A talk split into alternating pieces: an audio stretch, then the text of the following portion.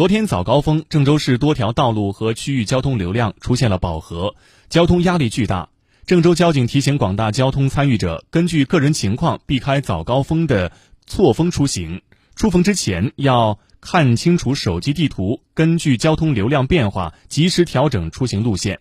随着公交、地铁等公共交通工具恢复正常运营，提醒广大市民严格按照政府的防疫措施，出门戴好口罩、勤洗手、少出门、少聚集，再咬牙坚持一段时间，为早日打赢疫情防控阻击战、总体战。尽快恢复经济社会发展做出贡献。